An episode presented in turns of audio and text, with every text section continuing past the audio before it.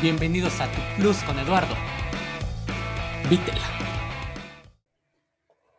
Hola, ¿qué tal? Bienvenidos a un nuevo episodio de este su podcast. Es para mí un honor que nos estén escuchando. En esta ocasión tenemos a un invitado que ya ha estado con nosotros. Él es Manuel, Hola. es originario del estado de Puebla. Y el día de hoy vamos a tener un tema muy padre que a muchas de las personas que nos gusta viajar, que nos va a ayudar bastante en cuestión a conocer un poquito más de la gran ciudad de Los Ángeles, que es Puebla. Qué chula es Puebla. ¿Qué onda, Manuel? ¿Cómo estás? Hola, hola. Así es, aquí en la chula, hermosa y tres veces heroica Puebla de Zaragoza. Exactamente. ¿Cómo te sientes de ser poblano? Pues bien, bien, realmente tranquilo. Tenemos un poco de todo. Nada más nos falta el mar, pero tenemos cerca Veracruz. Entonces, Si pudieras ser de otro estado de la República, ¿tú qué estado te gustaría ser? volver a ser de Puebla. ¿Tú siempre volverías a ser de Puebla? Sí, bueno, aquí es de la Ciudad de México, pero pues, tienen todo, pero... Omitiendo a la Ciudad de México. A ver, Ah, bueno, entonces sí, de Puebla, definitivamente. ¿por qué Puebla? Es tranquila, es bonita, es bien chula. Ajá. Los ángeles nos cantan cada mañana. A ver, vamos a ir presumiéndome, ve presumiéndome tu ciudad. A ver, ¿Qué es una de las principales cosas que los turistas buscan cuando llegan a Puebla? ¿O por qué las personas deciden ir a Puebla a conocer este gran estado y esta gran ciudad?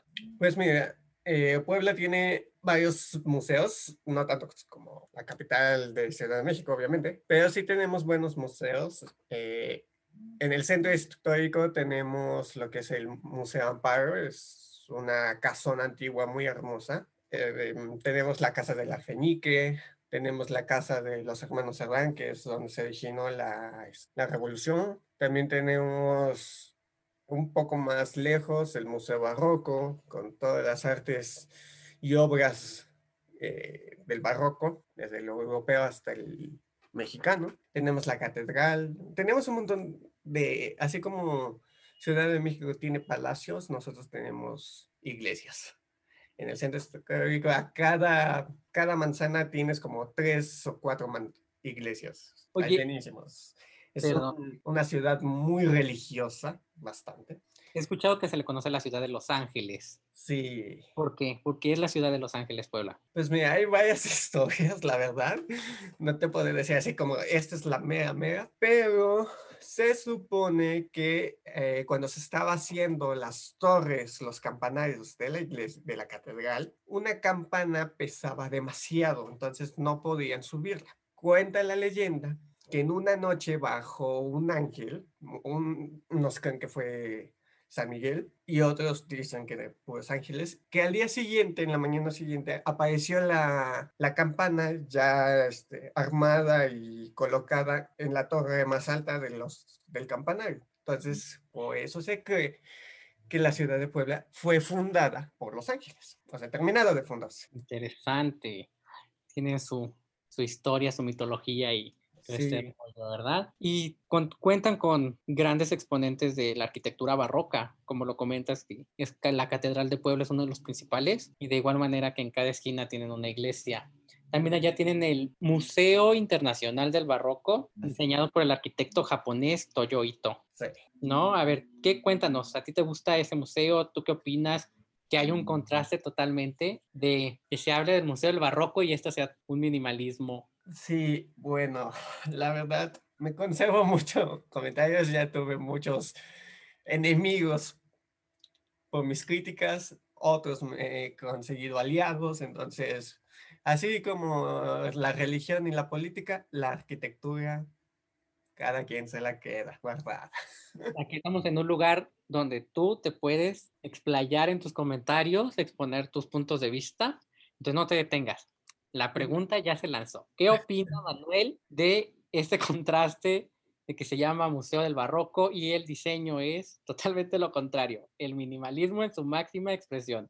Sí, mira, según algunos dicen que realmente eh, se va por las formas orgánicas y todo eso, ¿no? Que, lleva. Mm, Lo importante en este museo, así como muchos museos modernos, no es tanto la fachada, sino que es realmente el interior. Y el interior, la verdad, ese sí me gusta mucho. porque te trae el barroco en todas sus artes, música, pintura, escultura, arquitectura en todo. Entonces, la verdad, sí vale la pena, yo sí lo recomiendo que vayan a visitarlo, bueno, que vengan a visitarlo más bien. Ah, solo que está muy alejado de todos los museos, está en la zona de Angelópolis, una zona, pues... Es el crecimiento de Puebla que se está dando, la zona desarrollada, la zona de edificios departamentales y cosas así, ¿no? Zonas departamentales apenas está empezando ese auge, es, es una zona de muchos centros comerciales, está ahí el Centro Cultural Universitario de la UAP, está el Tecnológico de Monterrey, está cerca la UTLA, la Ibero, te da, da paso hacia las universidades de Cholula, la UVM, todo eso, está cerca la NAWAC. Diríamos que un poco mal posicionado ese museo, porque sus máximas expresiones del barroco están en el centro histórico de aquí de Puebla, pero pues bueno, ya no hay lugar donde poner cosas en, el, en la ciudad de, en el centro histórico. Oye, ya háblanos un poquito acerca de la gastronomía de Puebla. ¿Qué es lo más común que debe de comer un turista al llegar a la capital? Mira, nosotros tenemos un platillo muy, muy, muy delicioso, exquisito, que se llaman semitas. Las semitas de Puebla son riquísimas porque son, son, son grandes, bien rellenas de carne, este, aguacate, quesillo, chipotle, este, pápalo, cebolla, un montón de cosas, frijoles, todo. Eso lo puedes encontrar en cualquier otro lado, pero uno de los buenos lugares es comerlo en los mercados. El mercado del Carmen es por excelencia dentro de los nativos, donde comer una semita. Otros que pues puedes comer son en las fondas, hay buena comida. Si es vegano o vegetariano, les recomiendo que coman en la zanahoria. Es, una, es un restaurante en el centro histórico que dan platillos muy ricos. Yo soy omnívoro, pero la verdad me encantan sus platillos porque no, no, no sientes que estás comiendo ensalada, estás, sientes que comes bien rico, ¿no? Hay sopas, hay platos fuertes, ensaladas, postres, todo. Entonces, sí tenemos no muchos, sí tenemos locales donde gente vegetariana o vegana pueden venir a comer. Y si quieren carne o cosas grasosas que realmente hasta sientes que de tu boca sale esa grasita, está el cerdo picante. El cerdo picante es un local que tiene unas hamburguesas pero tacadas de tocino, de, este, de carnes, no, de, de todas, claro, es una cosa. Pero no es el mejor, no es la mejor hamburguesa que he comido por ahí. Hay varios locales, entonces, pues, hay, tenemos una variedad, tranquilas, hay muchos locales cerca, como es algo chico, el centro histórico, entre comillas. A ver, platícame un poquito del chile en nogada, del mole. el chile en nogada es riquísimo, la verdad pero pues es de temporada, lamentablemente. Por eso no les, no, no, cuando me preguntaste lo de la comida, no lo mencioné, porque las semitas pueden venir cualquier momento del año y comerla. Las, Los chiles en nogada no, porque son de temporada. Hay algunos locales que pueden haber, pero pues el precio por temporada cambia, ¿no? Famosísimos tacos árabes. No sé si son realmente poblanos, yo los he visto en muchos lados que he viajado por la República Mexicana, pero pues sí, yo prefiero más los tacos ay, pastor, saben riquísimos, pero, los de suadero. Me está dando el hambre. ¿eh? Pero los, los, chiles en nogada, que se usa la, la, la nuez de, de, Castilla, creo, su licor para la, la nogada y el chilito poblano, realmente lugares donde podrían comerlos en las temporadas que es creo que julio y agosto, más o menos, tan, tan, seguro, pueden ser en, en el medio corazón del, del, centro. No podría decirles qué restaurantes porque pues es, está abierto, ¿no? Ya es temporada y muchos restaurantes, muchas fonditas lo abren. La cosa es de que tú ahí tendrás que ver. Hay fonditas, para la gente que no le gusta mucho el picante, hay lugares que sí hacen cosas con menos picor y hay otras que no. Las, los puestecitos que están en la calle. Los ambulantes. Pues no tan ambulantes, porque sí tienen su local, pero no son restaurantes tal cual. Como, Esos, como en carritos. No, no son carritos. Son, están en casitas, en sus localitos, pero no son restaurantes, nada más saben ciertas horas y ya. En esos tienen una de las, todos tienen de las salsas más picantes y grasa, pero que sientes el colesterol llegando a tus arterias. O sea, es bueno, sabe riquísimo.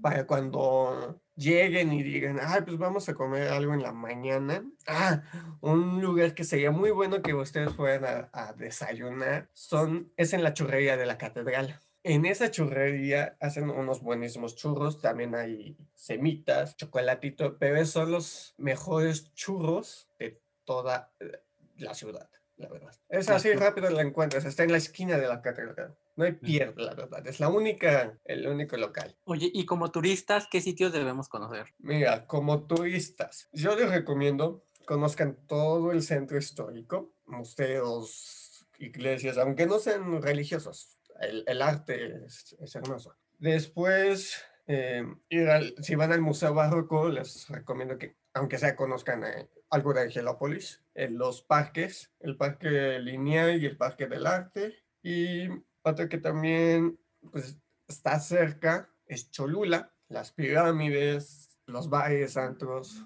Se eh, le quiere quitar el protagonismo a la capital. A ver. Ya, ya ves estos cholos. Ciudad más tranquila, pero todavía no pueden ser mega, mega la capital. Y Atlisco también, la, la iglesia de Atlisco, la iglesia de Cholula también está hermosa. ¿Qué más podrían ser? Sí, son muchos de valles, antros. Cholula, La Juárez, son los lugares que son más... Para salir de fiesta. Para eso. Son los lugares para salir más de fiesta. Cholula, Angelópolis y... y La Juárez. Y La Juárez, ok. ¿Y dentro de los municipios considerados pueblos mágicos que tiene Puebla? Sí, pero no me lo sé todos. ¿Cuáles te consideras pues, que son los más bonitos o los más turísticos, uno de los que tienen un encanto particular? Ay, me has dejado a ver, mira, quieren Atlisco y Cholula son buenos, son, son unos muy bonitos este, lugares, pero uh, Cuetzalan es hermosísimo, Cuetzalan y Zacatlán son hermosísimos para la gente que le encanta el frío, pero así que digan, me mama el frío. Ay, no sé si puedo decir esas palabras, lo siento. ya se me pegó tu... Relájate, aquí estás en confianza. Ya se me pegó tu vocablo. Eso de ser roomies, ya ves. Ay. Se sabe. Cuetzalen y Zacatlán son los lugares por excelencia porque si quieres un lugar donde se cubra de neblina y te sientas como en un pueblo de hadas y mágico, todo eso, Zacatlán. Y aparte sus manzanas que tienen comidas, postres, panes, eh, vinagre, vino, todo de manzana. Eh, Cuetzalan también es, es, un lugar muy bonito, la lluvia entre el, nuestro pequeño pedazo de jungla que tenemos al norte, el bosque, bosque nebuloso. También este Chignahuapan es hermosísimo porque, aparte de que están las, pueden comprar las esferas para Navidad, están los, las aguas termales. Riquísimas las aguas termales. Ya te dije que un día vamos. Sí, esa invitación está pendiente y sí, vamos a ir. Y... haciendas, pues creo que ya no tenemos, ya todos se han destruido, cambiado.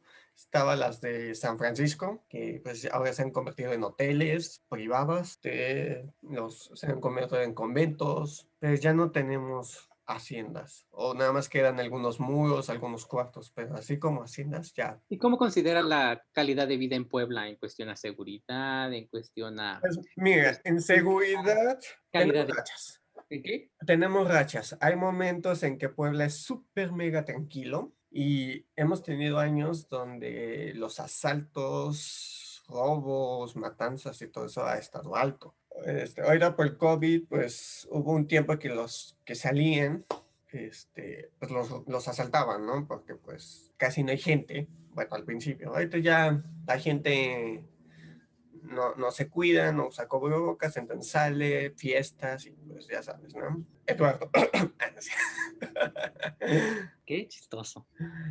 Este, tolerantes, la ciudad es más o menos tolerante en ciertos puntos, ¿no? En cuestión de los LGBTQ y más, porque no me sé todas las siglas, por eso digo en más, eh, apenas está más o menos, no, no, no exigen que como les digo, Puebla es una ciudad súper mega eh, conservadora porque pues tenemos iglesias en cualquier esquina, entonces pues está mal visto en el, según ellos en la Biblia del, del Nuevo Testamento, si leyeran la Biblia los padres y la gente creyente realmente veía cuánta suciedad hay en la Biblia, incestos entre padres, incestos entre hermanos, matanzas, la mujer ni opina, no tiene valor, Ah, pero ahí van las mujeres diciendo, no, es que en la Biblia, ah, lean la Biblia, pues, señoras, primero. Eso, mm, eh. sí, inclusivos, ¿no? Eh, un poco, un poco, un poco. Ahí vamos. Open mind sí hay algo, pero si están, si están de la mano, o sea, si ves gente, hombre, hombre, hombre, de la mano, mujer, mujer, no hay tanto. Como que te, te hacen un poquito de caras, pero si se besan y algo, hay a veces que sí te echan la cara como de, sácate para allá, como que hacen, hay insultos, de poco a poco. Apenas se legalizó el matrimonio este, entre ambos géneros, entonces, pues ahí vamos, ahí vamos, ¿no? Estamos intentando llegar a la modernidad. De las personas. Bueno, interesante. Bueno, pues estamos llegando al fin de este episodio y ya sabes como es costumbre. Hay una pregunta en la cual el invitado puede, hacer, puede hacerme una pregunta o, o una anotación o un consejito, lo que quieran para cerrar el capítulo. Y pues adelante, Manuel. Ok, la pregunta sería, si tú vinieras aquí a Puebla, ¿qué te gustaría hacer? Ya me has contado que has venido, ya tuviste tus patoaventuras lujosas y lujuriosas, no es cierto, no. ¿no? O quién sabe, no lo sé. Pero si tú vinieras solo, sin amigos, nada, a conocer, a, a turistear a Puebla, a Puebla, ¿qué te gustaría conocer o hacer? Pues ya sería, yo creo que me iría a un municipio de Puebla, ya fuera Zacatlán o la de las aguas termales. Y ya yo en tranquilo, en relajado, porque pues Puebla ya lo conozco, más o menos. Y Cholula pues también, entonces me gustaría conocer un sitio nuevo, que sería Zacatlán, ese de las aguas termales que me comentabas, para poder descubrir las maravillas que tiene Puebla. De hecho, creo que Zacatlán y Chignahuapan están como a 30 minutos, o muchísimo, una hora. Bueno, en coche, no sé, en autobús. En coche más o menos te haces, a lo mucho creo que es una hora. Ok. Y pues muchísimas gracias, Manuel, por contarnos un poco más de tu estado, de tus raíces y de las costumbres que tiene Puebla. ¿De qué? Igual invitamos a las personas a que nos sigan sintonizando. Ya vamos a empezar a subir otra vez capítulos a partir de las 12 de la tarde aproximadamente. De que los tenías muertos, abandonados. Los tenía un poquito abandonados y vamos a empezar a activar otra vez este proyecto para empezar a conocer estados. ¿Qué te parece, Mandera? Empezar a contactar gente de cada uno de los estados de la República. Si no nos van contando historias, si no nos van contando sus proyectos, que nos vayan contando, padre de cada uno de sus estados y qué es lo que podemos llegar a conocer en esta ocasión en Puebla. Está bien porque yo conozco mucha gente que ha viajado, pero fuera del país y casi no conoce su país, ¿no? No conocen los estados, ponen que si existe Tlaxcala. ¿Dónde está Tlaxcala? ¿Qué es Tlaxcala? Entonces, este, hay, yo he viajado a varios estados de la República. La parte del norte me falta, me, queda muy lejos, la verdad, pero... Te pierdes. Hashtag norteños. Sí, sí, sí, me, me tienes que llevar en un mundo.